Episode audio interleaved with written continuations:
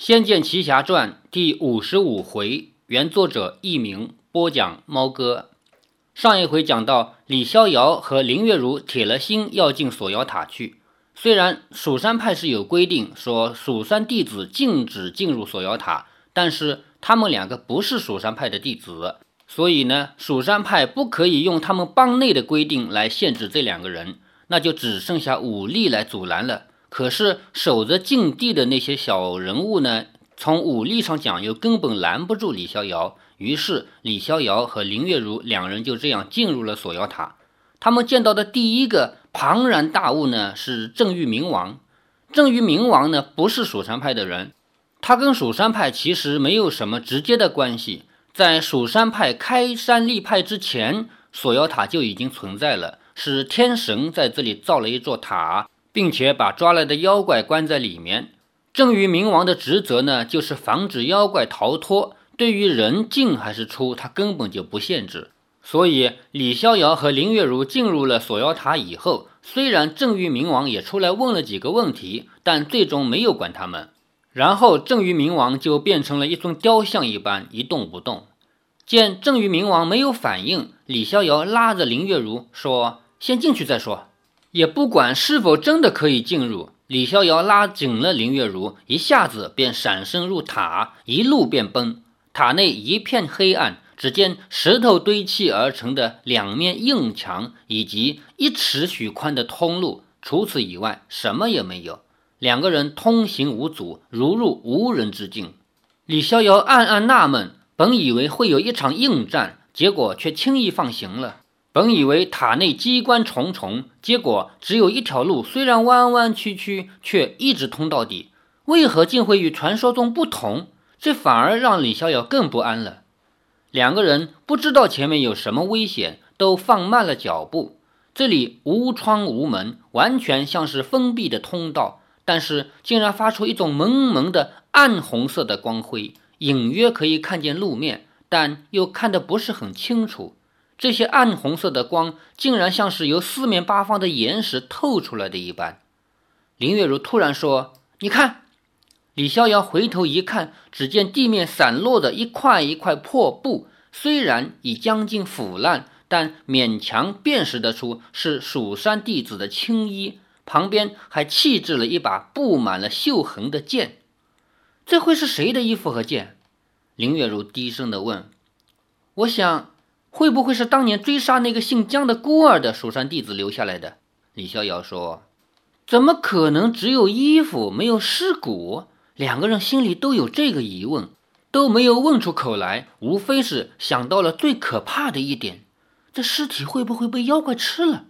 两人往前走几步，甬道边又乱弃了几把断剑和锈剑，越往前走，弃剑就越多，但硬是不见半具尸骨。倒像是剑冢一般，就像是埋剑的坟一样。这般情景令李逍遥和林月如都渐渐毛骨悚然起来。林月如猛地止了步子，吸了一口气，一把拉住李逍遥，指着前面。李逍遥一惊，前面隐约有一道黑影，像是一个人端坐在墙边。李逍遥和林月如都不敢再前进，静立了一会儿，那个人并不动。李逍遥小心地跨出一步，他依然不动。李逍遥走上前，定神再看，原来那是一具枯骨。那副白骨靠着墙，端端正正地坐着，身上的衣衫虽然已经烂了七八成，隐约可以辨识得出与蜀山弟子所穿不同。李逍遥和林月如都十分好奇，在这个通道中，只见弃剑以及破衣。乍然见到这么一具枯骨，更显怪异。如果那些蜀山弟子都被吃了，为何这个人非但保住了全尸，还这么端端正正地坐着，倒像是寿终正寝一般？而再仔细看，这具尸骸上果然也有剑，奇的是剑身是穿过尸体钉在墙壁上的。林月如说：“这人是被剑刺穿了身体，死在这里的。”李逍遥点了点头，剑刃穿过空荡荡的肋骨，剑尖儿没入壁中，至少有三四寸。被这样一剑穿心，非死不可。也因为他被钉在这里，所以看起来像是端端正正的坐着，而尸骸的一手还握着剑柄，像是想用最后的生命拔出剑，却徒劳无功。李逍遥总觉得哪里不对，说：“奇怪，这尸骸上的剑。”林月如也注意到了，这件没有生锈，剑身不但没有一点锈痕，还发出一层薄薄的蓝光，似乎极为锐利。在小说里面呢，那些名剑看起来好的剑呢，他们都是发的紫光、蓝光的。实际上，我们知道，如果说一把剑经过反复的捶打、捶打这样的话，比如说一块铁，把它打成了片儿，然后把它折叠回来再打，然后再折叠回来再打。由于铁和钢具有延展性嘛，最后你这个剑会是里面有一层一层的这样的呃铁和钢的层次性。这样子的话，在它的表面会发生光的衍射作用，所以我们看到这个剑面啊是有颜色的，是有光彩的。一般来说是偏紫和偏蓝的颜色，所以好的剑的的确确是发出蓝光的。此人是谁？又为何被谁杀了，毙命于此？都让李逍遥和林月如摸不着头脑。李逍遥一时好奇，大着胆子又上前一步。端详了尸骨一会儿，瞪大了眼睛说：“月如，我知道他是谁了。是谁？”林月如忙问。李逍遥说：“他一定是那位姓姜的孤儿。你你怎么知道？你瞧，他的肋骨上还有剑挫伤之痕。”李逍遥指着骨头上明显的断痕。林月如看了也连连点头。李逍遥说：“这一定是当初他被师傅刺穿胸口的伤。”他在魔女面前自己拔出了剑，被魔女带入塔中。后来不是说他没死吗？这一定是当时的伤痕。肋骨有这样明显的断过的痕迹，可见那一剑几乎要了他的性命。想不到他竟然没死。后来又是谁打败了他，把他钉死在此地？林月如说：“我瞧这剑倒跟剑圣的剑很像，是吗？”李逍遥试着去拔剑，看看能否知道一点端倪。手才一伸，便听见一阵冷冷的女声，就是女人的声音，说：“别碰那剑。”那女声音调没有半点高低起伏，还带着一种无名的冷漠，有几分幽凄之意，就是感觉很凄惨的意思，让李逍遥和林月如都打了个冷战。前方隐约浮现一张苍白的脸庞。然后身体也出现了，手足渐渐的整个人出现在他们面前。那少女其实是走出来的，可是不但没有脚步声，连身体也一丝不动，简直像飘出来的一般。白的没有半点血色的脸上，连嘴唇都白的几乎要透明，更衬托出一双黑黑的大眼睛，亮则亮矣，却像是两潭冰水。他纤细的身上，简朴的粗布衣裳，腰间却系着一条藏青底色的腰带，以红、黄、蓝、绿诸色绣着繁复无比的图文。一见到那条腰带，李逍遥和林月如不由得都想起了林天南说过的那名妖女。她面无表情地走上来，转头看看地上的骸骨，线条优美的侧面冰冷得像一尊雕像。你，你是？那女子木然地转过脸来说：“你们出去吧，这里不是凡人可以进来之地。”李逍遥说：“那你呢？你是人是妖？”女子说：“我叫婉儿。”婉儿，林月如指着地上一大堆器剑说：“那些用剑之人呢？怎么连尸骨都没有？”婉儿说：“他们被吃了。”林月如惊道：“被谁吃了？你吗？”婉儿说：“不是我。”他虽然都回答了，不过和没回答一样。而他说话时口动，脸不动，一点儿表情也没有，简直令人疑心他是不是一个发声音的人偶。李逍遥说：“你为何说这剑不能碰？”婉儿说：“碰了剑，他就会醒。你们走吧。”李逍遥说：“不碰剑也罢了，我们得进塔中救人。”婉儿姑娘。请问你知不知道有一位十五岁的少女被关在这个地方？婉儿只是摇头，也不回答，重复说：“你们走吧。”既然他不肯告知，两个人也不再逼问，便要一同往前走，他却挡在面前，分明是挡着李逍遥和林月如的路。婉儿说：“你们走吧。”婉儿姑娘，请让路，否则休怪我们无礼了。婉儿只是望着他们，李逍遥和林月如同时往前大步一踏。婉儿缓缓抬起手，掌间像张开了一道无形的防线一般挡在面前。李逍遥和林月如无法往前挤上半步，都有些奇怪。李逍遥拔剑刺去，林月如也抽出软鞭往前虚劈，但是不管是鞭子还是剑，根本都挥砍不到任何东西，只是在虚空中挥舞。可是要往前走呢，又硬是有一道无形的墙挡着他们。这婉儿亭亭的立在面前，开口说：“你们走吧。”李逍遥哼的一声说：“你果然会妖法。”话未说完，便由袖中挥出九剑仙交给他的符咒，向婉儿直扑过去。那道黄符在半空中发出火光，噗的一声，火光整面扩散开，像一面火墙一般。接着又一闪不见了。李逍遥与林月如联袂往前奔去，果然便越过了那一道无形之墙，不能前进。婉儿说：“鞭声破空而来，直取李逍遥后背。”林月如轻斥一声，长鞭也反手挥出，喝道：“妖女还想拦路！”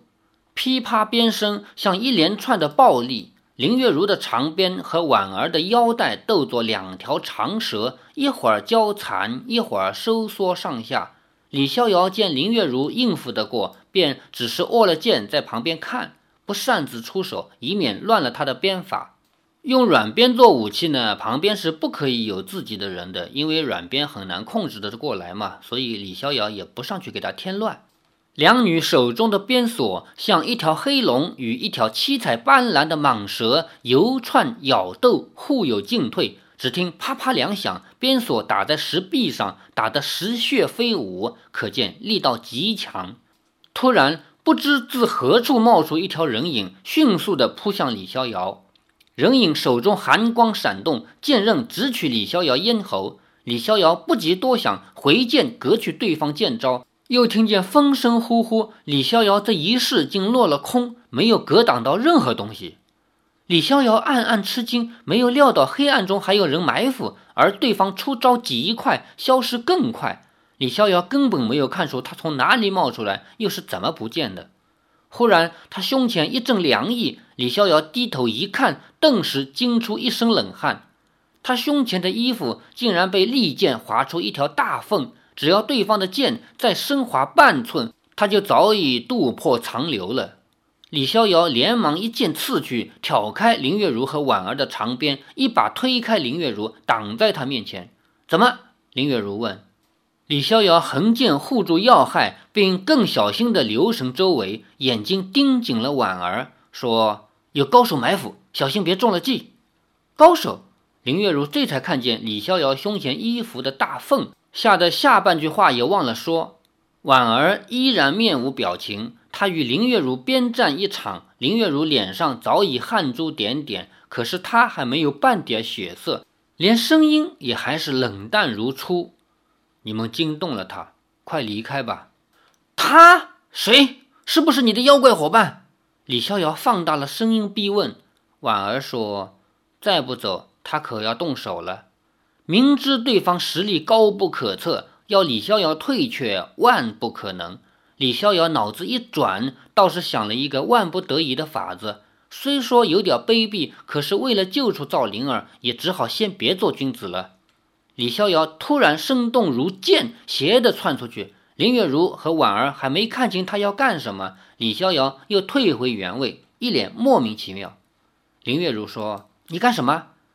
李逍遥脸上有点茫然，并且结结巴巴地说：“我我。”立在他们面前的婉儿说：“哦，原来如此，你想抓我作为人质，带你进塔找人，这是没用的。”李逍遥大吃一惊，没有想到会被他识破。事实上，他刚才正是想了这个不怎么君子的计策。可是他才一出手，眼前像有黑光一闪，剑被一股无形的力量给隔退了。逼得他又退了回去。见到计谋已露，是不能行的了。李逍遥说：“好吧，看来锁妖塔果然是龙潭虎穴。哎，才刚进来呢，就走不了了。月如，咱们回去吧。”月如惊道：“你说什么？”李逍遥说：“我们无法前进半步，还是先走，再做商议。”可是，可是灵儿妹妹，李逍遥苦笑着说：“出去再想办法吧。”说着，便背转过身往来路走去。林月如惊异归惊异，见他这么决定，也必有道理，只好跟上前。脚才一抬，李逍遥身形一闪，就不见了。啊！林月如惊呼，背后紧接着却是婉儿的声音：“你身法好快。”林月如转回头，竟见到李逍遥像会法术似的，已经在婉儿的背后，以剑尖抵住她的后心了。李逍遥说：“现在你可以给我们带路进塔了吧？”婉儿摇了摇头说：“塔中妖怪都会吃人，你们还是别再进去了。”林月如说：“既然塔中妖怪都会吃人，为何没吃了你？如果你也是妖怪，为何你不吃我们，反而要劝我们出去？”也就是说，林月如在这里想了一个很难理解的逻辑问题：这个婉儿姑娘究竟是人还是妖？如果他是人，为什么不被里面的妖吃掉？如果他是妖，为什么不吃我们两个人？婉儿并未回答。李逍遥长剑往前一送，说：“姑娘，我们有非入塔不可的苦衷，请带路吧。”婉儿被逼得只好往前走了几步，又停了下来，说。真的不能再前进了，前面便过了他的范围，他恐怕不能再护着你们了。林月如问道：“他？你是说谁？”婉儿闭着口不作声。李逍遥只好放凶了声音说：“你别再多说了，带路。”婉儿迫不得已的又慢慢往前移了几步。李逍遥眼前嗖的一阵气流窜过，这一阵攻击来得无声无息。李逍遥早有防备，把九剑仙给的灵符紧紧捏在指尖，等这一道剑气天面拂过，便同时头一侧闪，手中的灵符应声挥去，灵石顿时化作灰烬。啊！一声低沉的闷哼响起，李逍遥知道击中了屡次偷袭他的人，长剑一震，便往对方刺去。眼前那一道黑影快若鬼魅，挥剑相抵。电光石火之间，李逍遥连接了三四招。林月如瞪大了眼睛，只见与李逍遥对招的是一把凌空的剑，而持剑之人身影也渐渐浮现。他玄衣洒洒，身形飘逸，虽然和婉儿一样面无表情，而且头发须眉已经发白，但是他五官英俊端雅，竟是一个出尘的美男子。却因为脸色太苍白，表面太冷漠，连带使得眼角眉梢出现了几分邪气。李逍遥以九剑仙的灵符逼出了邪影，对方鬼影被逼现，手下再也不容情，两个人快剑斗快剑，越斗越快。李逍遥毕生未遇如此快剑，不知不觉使出了仙风云体术中的身法，剑招都比平常所学快了两三倍。不料对方依然见招拆招，并无半点挚爱。原来他也使出仙风云体术，而且比李逍遥还要纯熟。李逍遥毕生没有想到会有这样的高手，自己会的他全会，而且更高明百倍。就算是独孤剑圣，恐怕也不是他的对手。不过李逍遥没有闲暇来拒敌，就是没空来害怕。除了攻守以外，根本没有时间想。在林月如眼中，已经根本就看不见人，看不见招，只见到两团身影像旋风一般闪晃，而一声悠长的剑击声当的响起，清音居然不断绵绵的送了出去。事实上，这一声悠长的剑响，乃是李逍遥的剑与对方的剑在极短的时间内连过近千招、近千声剑击串起来的声音，并非一声。而因为两个人的剑实在都太快了，竟至于连响声都连绵不断，听起来像是一个声音。那男子眼中出现了疑光，就是怀疑起来了，身子一窜，飞上甬道的高处，一手像吸盘一般粘在石壁上，稳住了身形，注视着李逍遥。李逍遥这才得以喘气，浑身冷汗涔涔，以剑护住了要害，仰首看着他。以轻功攀上高处并不难，难的是可以在滑不溜丢的石面上找到施力点，把身子悬在半空中。李逍遥更知道自己绝不是他的对手。那俊美男子开了口：“身为蜀山掌门，为何闯入禁地？”他的声音也和婉儿一样冷冰，没有高低起伏，透着一股鬼气。